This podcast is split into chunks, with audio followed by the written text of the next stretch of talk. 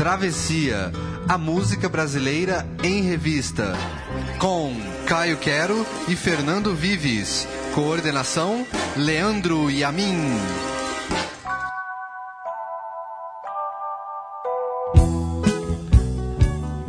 Ela foi amada e odiada, capaz dos gestos mais generosos, mas também dos mais mesquinhos. Uma personalidade espinhosa, explosiva e cheia de vida. Para muitos, a maior voz que o Brasil já teve. Elis Regina Carvalho da Costa morreu há 35 anos, em 19 de janeiro de 1982. É sobre ela o primeiro travessia do ano da graça de 2017, aqui na Central 3.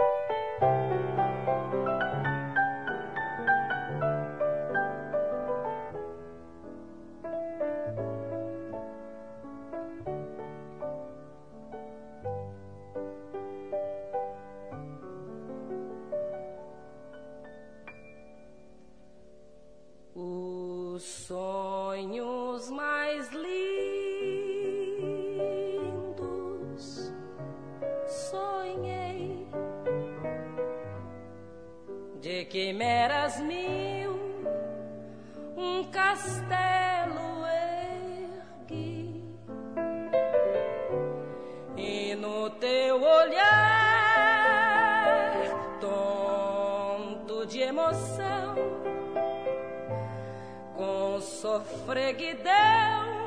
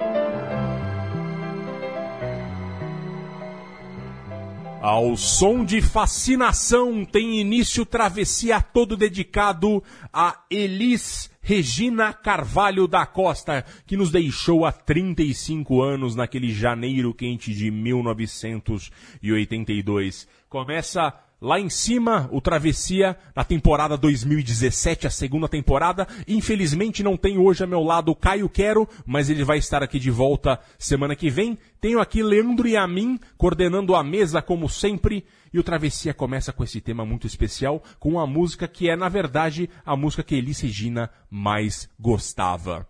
Antes disso, queria convidá-los a, primeiro, curtir a página no Facebook do Travessia Podcast. Você vai achar lá, a gente tem várias, tem uma curadoria sobre, sobre notícias de música na mídia e a gente também vende, evidentemente, nossos programas e falamos sobre as edições do Travessia.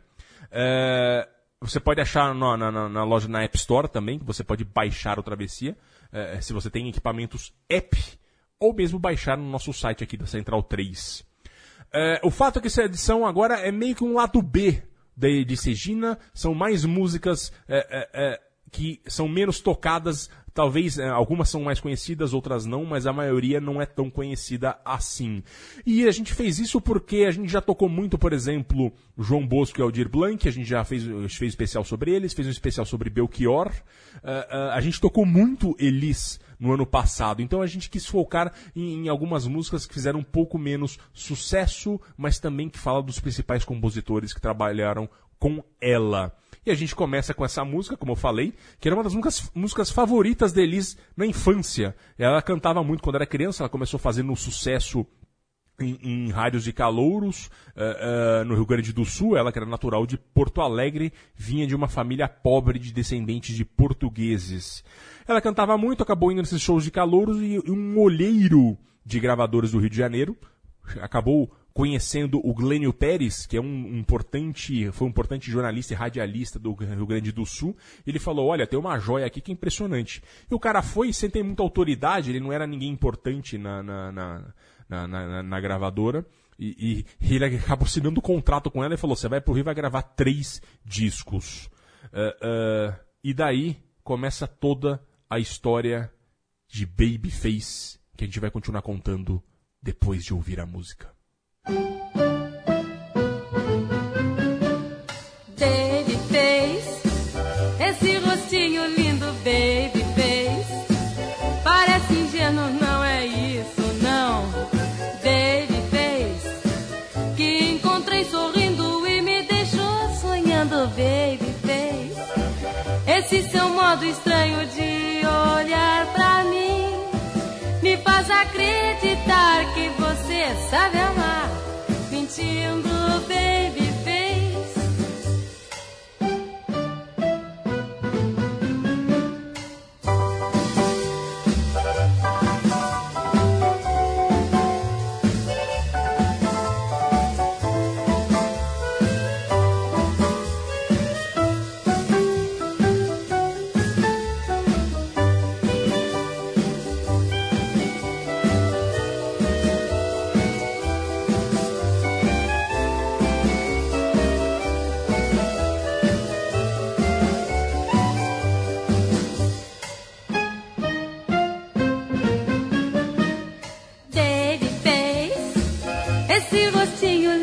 lindo,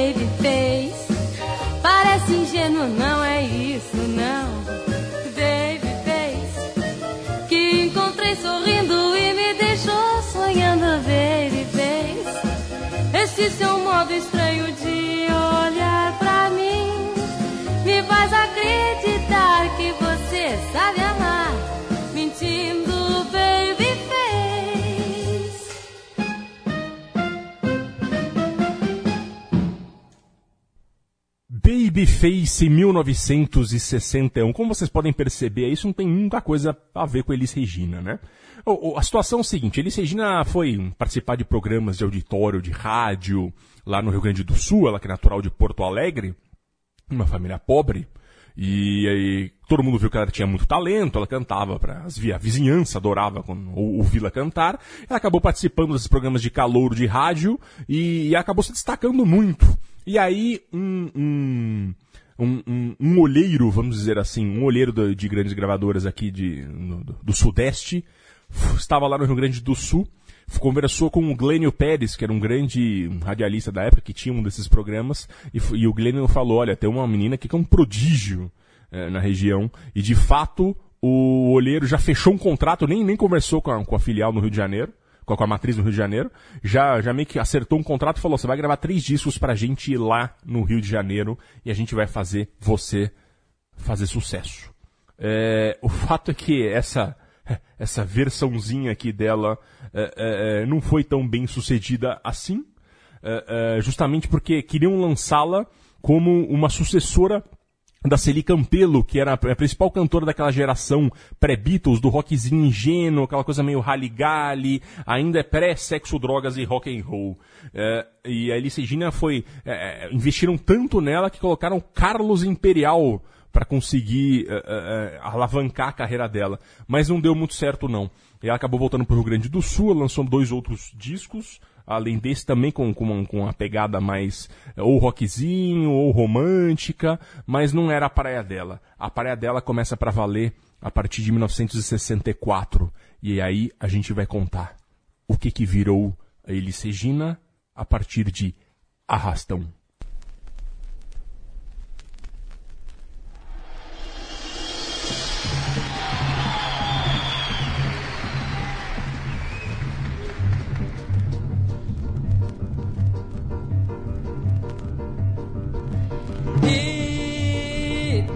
Tem jangada no mar. Ei, ei, ei, hoje tem arrastão. E todo mundo pescar. Chega de sombra e João.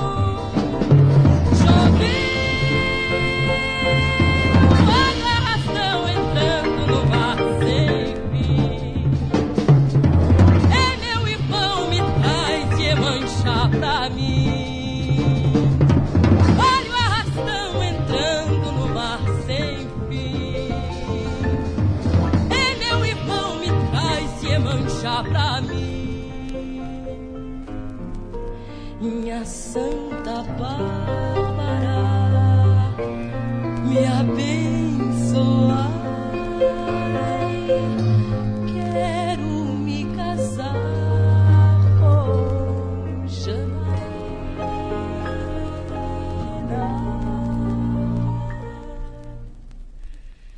E puxa bem devagar.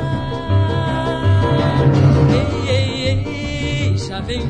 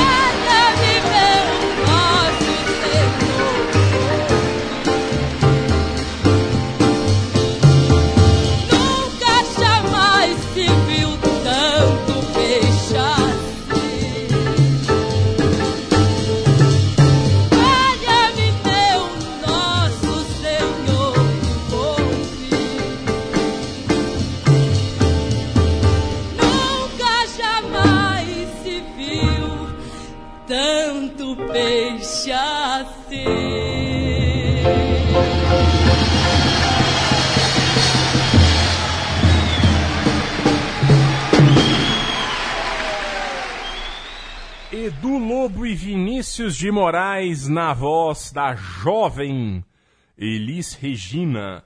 Essa canção foi a vencedora do Festival da TV Excelsior de 1965. Não foi o principal, não foi o primeiro sucesso da Elis Regina. Ela já tinha feito sucesso com uma música de Theo de Barros chamado O Menino das Laranjas que a gente já tocou aqui. O Caio Quero escolheu, se eu não me engano, no programa sobre trabalho ou sobre, sobre crianças, na verdade. É isso, um Dia das Crianças, que é um trabalho, uma música sobre o trabalho infantil. É, o Festival da Excelsior de 65 foi o primeiro a ter um grande impacto nacional, nacionalmente falando, né? E o Arrastão está aqui por vários motivos. Primeiro, porque a Elis tinha apenas 20 anos e já era abençoada com uma canção cuja letra foi escrita por ninguém menos que Vinícius de Moraes, já o famosíssimo diplomata e poeta maior da música. Segundo, foi talvez a primeira música a ter a cara de canção de festival, que acabou sendo todo um subgênero ali, né? Uma letra épica e música com andamentos diferentes e uma catarse na segunda parte, quando Elis solta a voz ao cantar Olha o arrastão entrando no mar sem fim. A música é uma das marcas do fim do predomínio da bossa nova na música brasileira, que já era a tônica principal pelo menos oito anos dali. Arrastão também virou marca registrada da performance de Elis no palco, ao cantar com os braços abertos, a girar nos momentos altos da canção, o que lhe rendeu o apelido de Alice Regina. Foi a coreografia que ela aprendeu com o dançarino americano Lenny Dale, que ela conheceu nos tempos que, que cantava na casa de shows de Miele e Ronaldo Boscoli, no Beco das Garrafas, em Copacabana. Como Elisa era baixinha e travada, Lenny sugeriu movimentos para que ela crescesse no palco enquanto soltasse sua voz. Foi daí que veio essa dança típica que foi muito marcada pela Elis eh, nos tempos do festival. O fato é que é uma Elis Regina antes e depois de Arrastão. Segue o jogo, segue com louvação.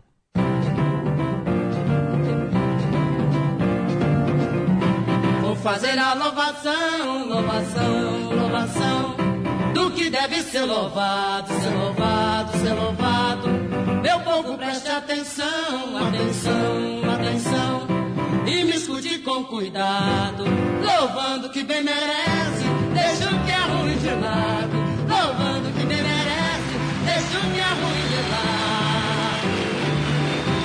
E louvo pra começar, da vida o que é bem maior. Louvo a esperança da gente, na vida pra ser melhor.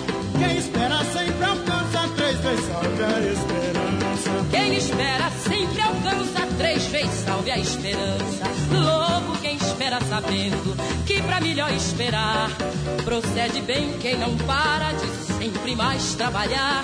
Que só espera sentado quem se acha conformado. Tô fazendo a louvação, louvação, louvação. Do que deve ser louvado, ser louvado, ser louvado. Quem estiver me escutando, atenção, atenção, que me escute com cuidado, louvando que bem merece, deixa o que é ruim de lado, louvando que bem merece, deixa o que é ruim de lado.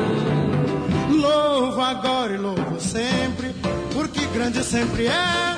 Louvo a força do homem, a beleza da mulher. Louvo a paz pra ver na terra, louvo amor que espanta a guerra. Louvo a paz pra ver na terra, louvo amor que espanta a guerra. Louvo a amizade do amigo que comigo há de morrer. Louvo a vida merecida de quem morre pra viver. Louvo a luta repetida da vida pra não morrer. Fazendo a louvação, louvação, louvação do que deve ser louvado, ser louvado, ser louvado. Quem estiver me escutando, atenção, atenção. Falo de peito lavado, louvando que bem merece, deixa o que é ruim de lado. Louvando que bem merece, deixa o que é ruim de lado. Louvo a casa onde se mora, de junto da companheira. Jardim que se planta, pra ver crescer a roseira. Louvo a canção que se canta, pra chamar a primavera. Louvo a canção que se canta pra chamar a primavera. Louvo quem canta e não canta, porque não sabe cantar.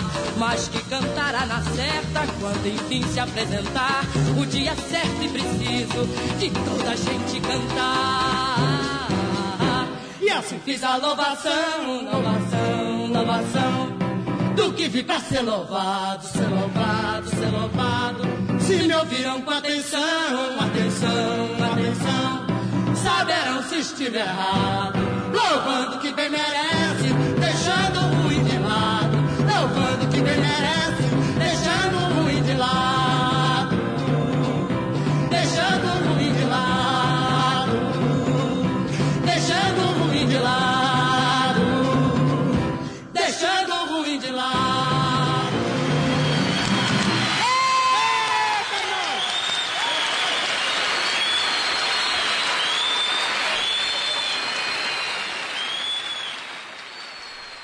Louvação de autoria de Gilberto Gil, a primeira vez que aparece o Gilberto Gil na vida de Elis Regina. Louvação do disco Dois na Bossa, de 1966, parceria com Jair Rodrigues. Os dois tiveram o programa Dois na Bossa na TV Record, é, que é o programa que, que fez sucesso no primeiro ano, mas depois começou a cair de audiência frente à concorrência do programa do Roberto Carlos, que era todo voltado para a música jovem, a jovem guarda. E, e em 67 já, tipo, depois o Jair saiu do programa, o programa mudou de nome, depois parece que mudou de nome de novo, e até que o programa deixou de existir. Louvação, a primeira música gravada de Gilberto Gil, é, é, por Elis Regina. O Gil era um administrador de empresas da Gessi Lever, mas o negócio dele era a música. Um belo dia o telefone dele toca durante o expediente. Era a gaúcha. Vinícius e Balen me falaram sobre você. Quer passar aqui para me mostrar o que você tem de bom, disse Elis a ele no telefone. O Gil saiu desembestado, né? Ele trabalhava no centro de São Paulo, Elis morava ali perto, e foi início de uma enorme parceria. Segundo Júlio Maria, o Gil foi apaixonado por Elis, mesmo casado à época com Nana Caymmi. Não foi por outra coisa, segundo o biógrafo, que o baiano aceitou participar daquela pataquada da passeata contra a guitarra elétrica, um instrumento que seria fundamental em sua carreira, de braços dados com Elis. Louvação também marcou a carreira de Gil positivamente, mas de um modo trágico. Era a música que tocava na Rádio Record quando um incêndio gigantesco se formou na rádio. O DJ do momento, então, travou o disco para repetir essa canção indefinidamente antes de sair correndo. O prédio foi destruído e a música tocou milhares de vezes sem parar nos dias seguintes, tornando-se um mantra para a reconstrução da emissora. A letra diz: "E louvo para começar da e louvo para começar da vida o que é bem maior, louvo a esperança da gente para a vida ser bem melhor." Uma canção de esperança de fato virou símbolo da rádio. E foi a primeira gravação de Elis com o Jair Rodrigues, e aí ela gravou várias vezes o Gilberto Gil, que foram amigos. E aí a gente já vai pular um pouco para 1970.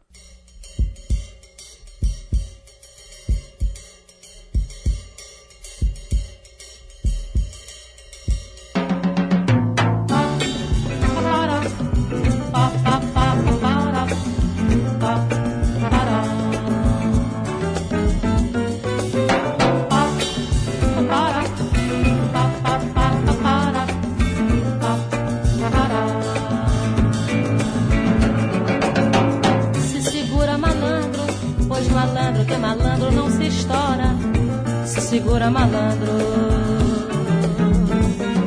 Pois um dia há de chegar a tua hora. Vai cantar, vai brincar sem fantasia. Você vai chorar de alegria, pois ela vai voltar pra alegrar o seu coração. Malandro que é malandro, não se estoura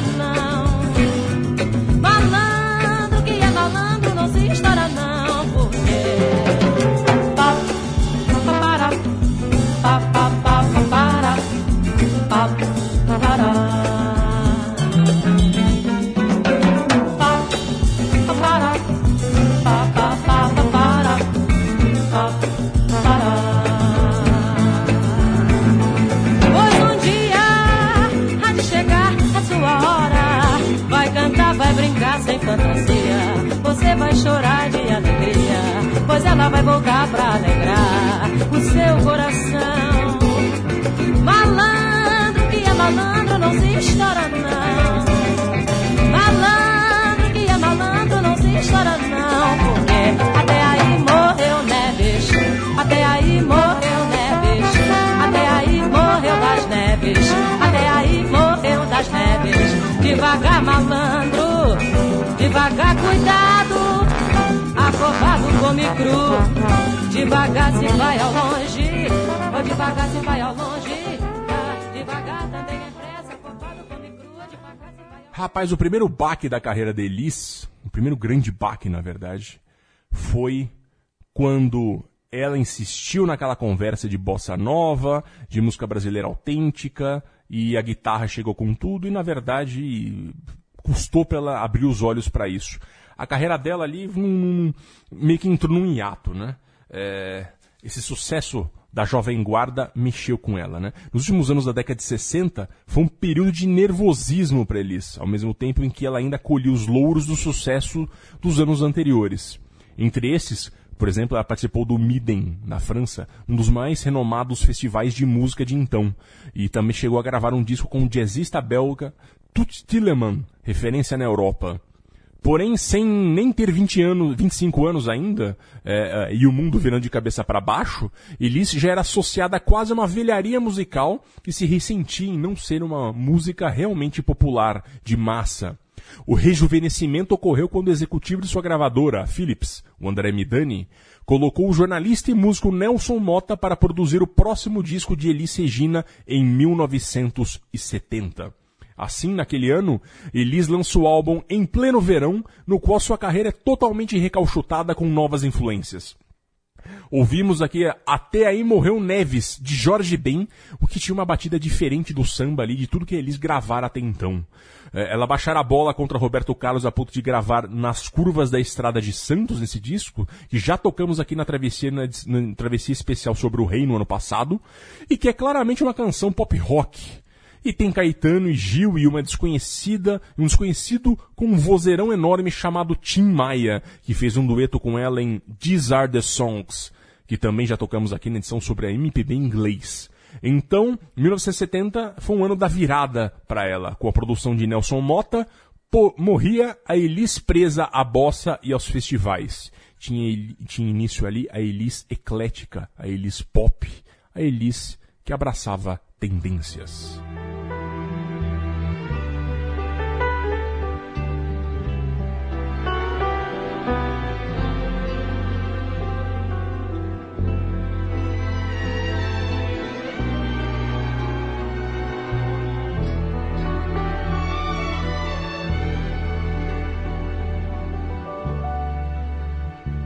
Quando olhaste bem nos olhos meus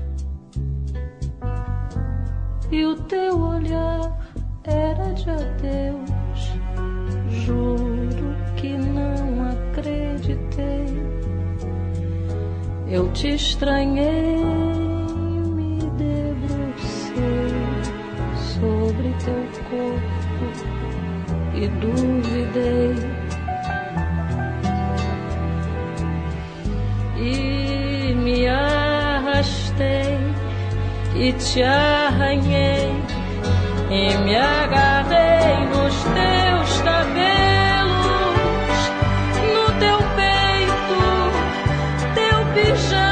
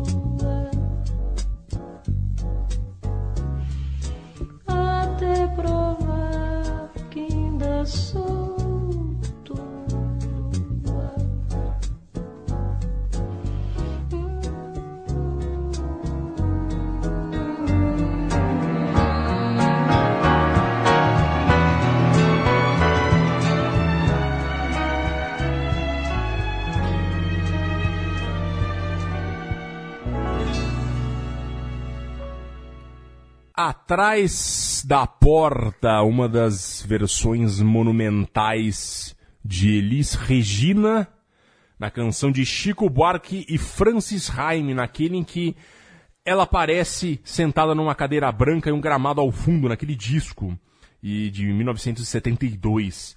Esse disco é um dos mais importantes da carreira deles. Primeiro é o disco no qual César Camargo Mariano, agora seu namorado, aparece como um dos músicos principais. Ele é o arranjador das músicas. É o disco da superação dela do fim do casamento com Ronaldo Boscoli. E nada para mostrar o estado de espírito de alguém em um relacionamento terminal como Atrás da Porta, música de Francis Haim e letra do Chico Buarque. A história da música é incrível. Roberto Menescal, o produtor do disco, passou 15 dias pressionado por Elisa a encontrar boas canções inéditas para gravar. Essa música estava numa fita cassete do Francis e nem estava terminada. O Menescal entrou em contato com o Chico e disse: Queremos gravar, como fazemos? O Chico então tirou um papel, escreveu a segunda estrofe na hora, chamou o Roberto Menescal e deu para ele. Falou: Olha, Tom, não quero nem ver como saiu. O resultado é uma das maiores gravações de Elis.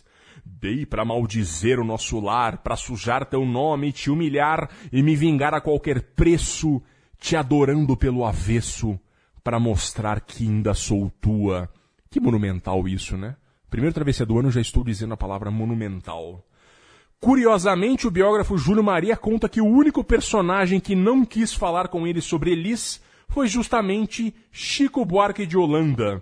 Ele tentou, tentou, mas Chico não falou. O Chico era muito amigo da Nara Leão, desafeto de Elis, mas será que era isso? Ou só, será que era só isso? Não sabemos, não saberemos.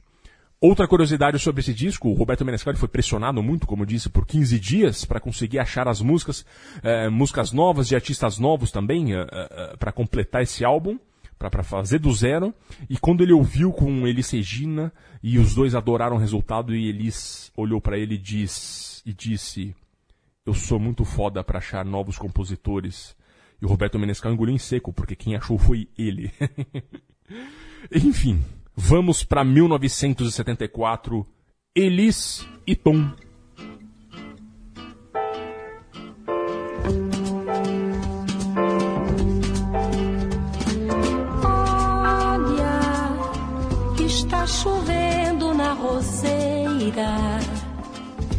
Que só dá rosa, mas não cheira. A frescura das gotas úmidas, que é de Luísa, que é de Paulinho, que é de João, que é de ninguém. Pétalas de rosa carregadas pelo vento. Um amor tão puro carregou meu pensamento.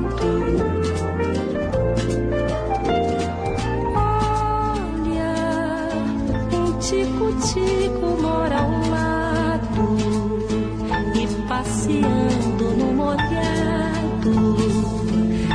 Adivinhou a primavera? Olha, que chuva boa, prazenteira, que vem molhar minha roseira. Chuva boa, criadeira, que molha a terra, que enche o rio, que limpa o céu, que traz o azul.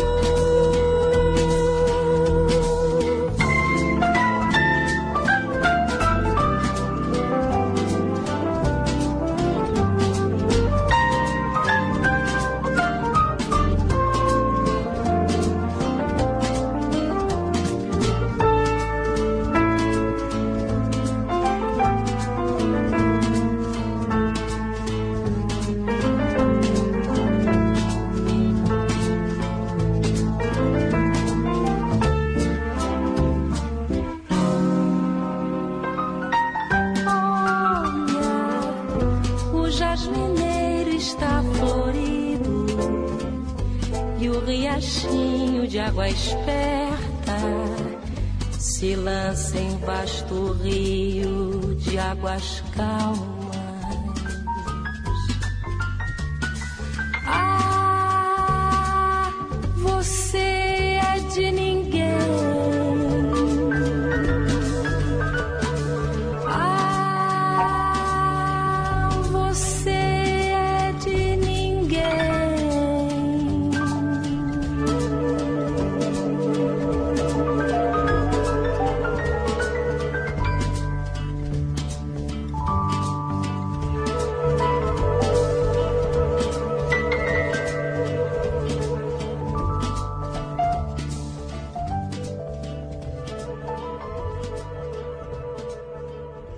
Chovendo na Roseira, uma canção gostosa, gostou para ouvir o, ao som de chuva, como está acontecendo aqui em São Paulo, e nesse dia que, exatamente o dia da gravação, o dia da gravação é o dia que faz, completa 35 anos da morte da Elis Regina.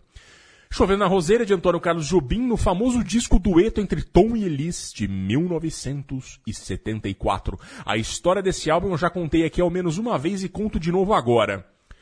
A Elis precisava de algo marcante naquele ano. Ela vinha de um certo boicote da classe artística porque, após algumas declarações polêmicas contra os militares no poder à época, ela foi praticamente obrigada a fazer show das Olimpíadas do Exército. Imagina isso, né?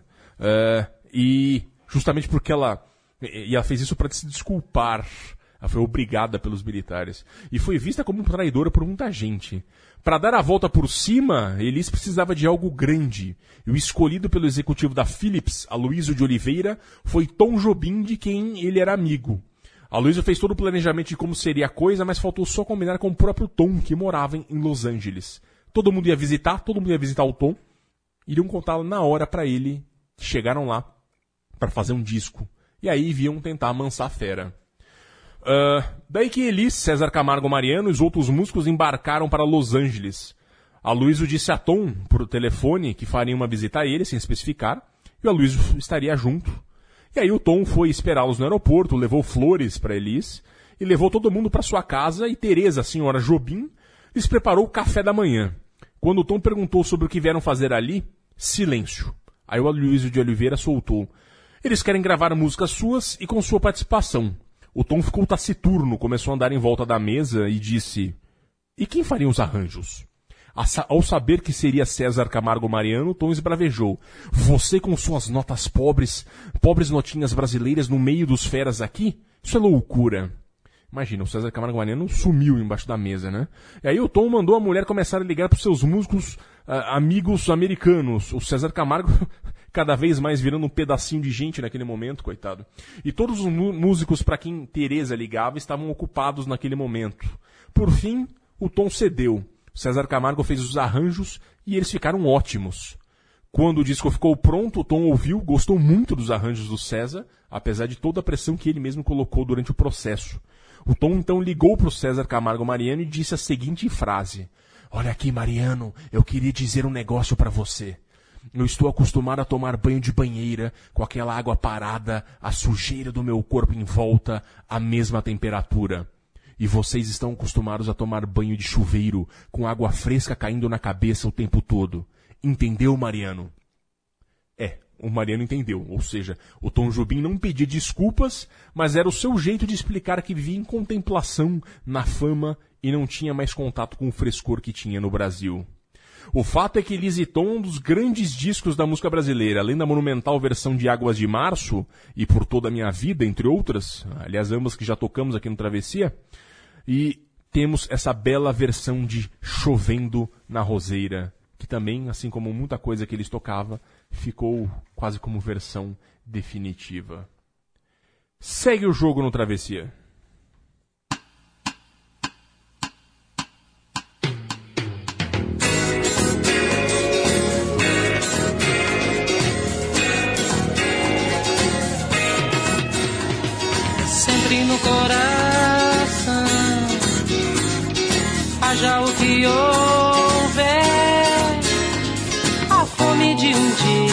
Poder morder a carne dessa mulher.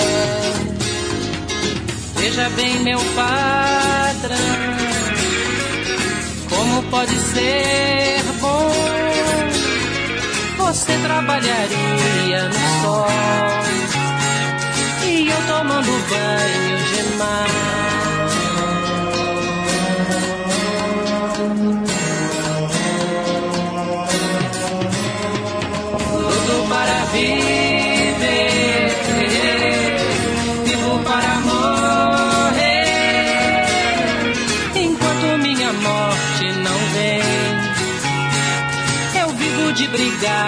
Contra o rei. Em volta do fogo, todo mundo abrindo o jogo, conto o que tem pra contar. Casos e desejos, coisas dessa vida e da outra, mas nada de assustar. Quem não é sincero sai da brincadeira correndo, pois pode se queimar.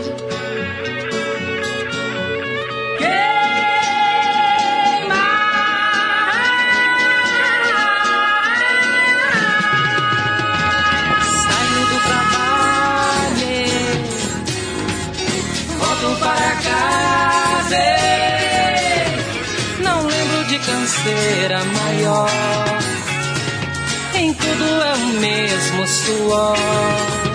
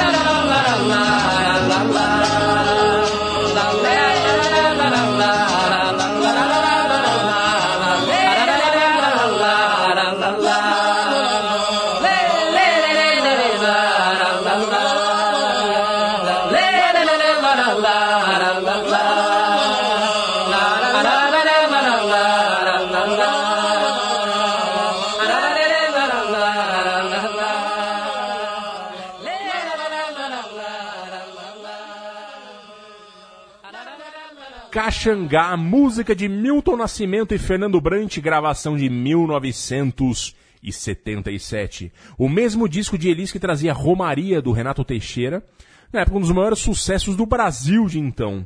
Elis fez tanto sucesso com Romaria que revelaria o próprio Teixeira para o Brasil, que ela mesma decidiu parar de cantar quando, em um show, viu uma senhora cantando e chorando muito com um santinha, com uma santinha nas mãos.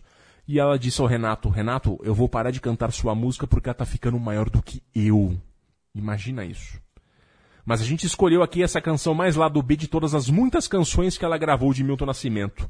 O estopim da carreira do Milton se deve a Elis, quando ela gravou Canção do Sal em 66, e assim o Brasil conheceu aquele baixinho de Minas Gerais que logo partiria para carreira solo, a brilhante carreira solo. Inclusive vai ter um especial do Travessia no segundo semestre sobre o Milton Nascimento, que completa 75 anos este ano. Bom, boa parte dos discos de Elis dos anos 70 tinha algo do Bituca. Ela gravou Nada Como Será Como Antes, Canção da América, Maria Maria e por aí vai. Essa música Caxangá fala da luta contra o mal maior, contra as adversidades da vida. Luto para viver, vivo para morrer, enquanto minha morte não vem, eu vivo de brigar contra o rei.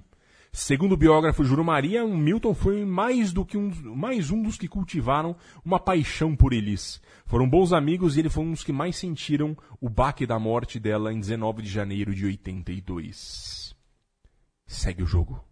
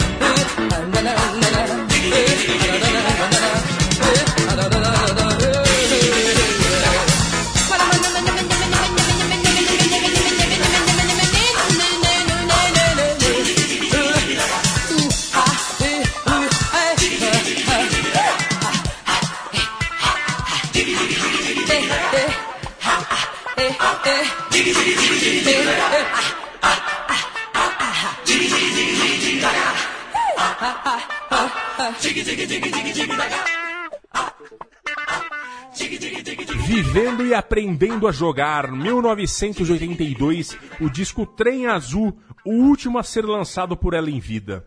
Uma canção do jovem e ex-estudante de arquitetura da USP e também bonitão chamado Guilherme Arantes, com quem Elis teve um caso, ela pegou o novinho. Guilherme Arantes, assim como no passado foram Gilberto Gil e Milton Nascimento, e nos anos 70 foram Belchior, João Bosco, Aldir Blanc, Ivan Lins, Renato Teixeira e tantos outros, foi lançado, ou ao menos ajudado a ser lançado, por Elis Regina. Arantes foi a derradeira prova de que Elis tinha obsessão em se atualizar na música, ela não queria ficar para trás das tendências. E Guilherme Arantes era um nome que representaria o que vinha por ali nos anos 80, que ela não chegou a conhecer tão bem. Uh, Elis morreu, como já falamos, em 19 de janeiro de 82, vítima de uma overdose. O relacionamento com César Camargo Mariano havia acabado anos antes e ela se mudou para a rua Melo Alves, nos Jardins, em São Paulo, com os filhos João Pedro e Maria Rita. Foram tempos difíceis. A Elis caiu em depressão e passou a beber bem mais. Em meio à crise, ela passou a usar cocaína, o que nunca fizera antes. Foi quase um ano usando até a fatídica noite em que ela brigou por telefone com seu namorado, Samuel MacDonald, o advogado, e misturou cocaína numa garrafa de cinzano. E consumiu quase tudo. Ela acordou de manhã e ligou para Samuel, que ouviu uma voz muito estranha pedindo socorro antes de cair no chão. O Samuel correu do seu escritório no centro de São Paulo até a região da Avenida Rebouças, onde ficava o prédio, e encontrou a babá brincando com as crianças no térreo. Ele subiu correndo, arrombou a porta do quarto e encontrou o corpo de Elis. Naquele tempo não era nada fácil arrumar uma ambulância, e ele ligou para um amigo médico e ambos levaram Elis de táxi até o Hospital das Clínicas. Mas já era tarde. Elis Regina Carvalho Costa morreu aos 36 anos de idade e causou um buraco gigantesco na música brasileira, um buraco sentido até hoje. E por isso estamos aqui, nesta edição do Travessia, em homenagem a ela. Para encerrar o programa, uma canção dela que para mim é sua, sua mais viva gravação que marcou mais de uma geração. Como nossos pais do Belchior, encerrando esse travessia todo dedicado a Elis Regina. E a gente volta na semana que vem com Caio Quero. Obrigado, Leandro e a mim. Obrigado, Central 3. Até semana que vem.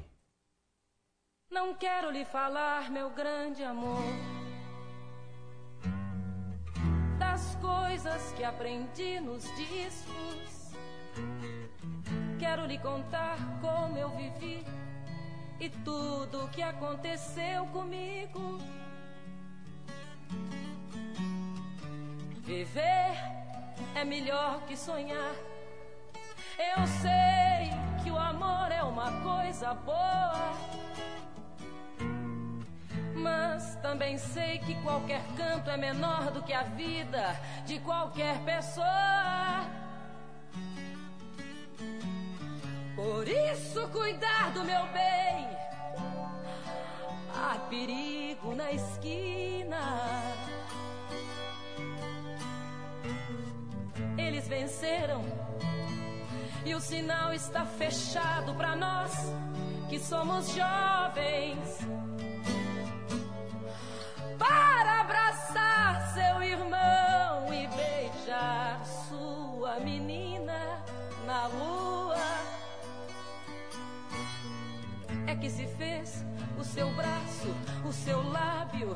E a sua voz.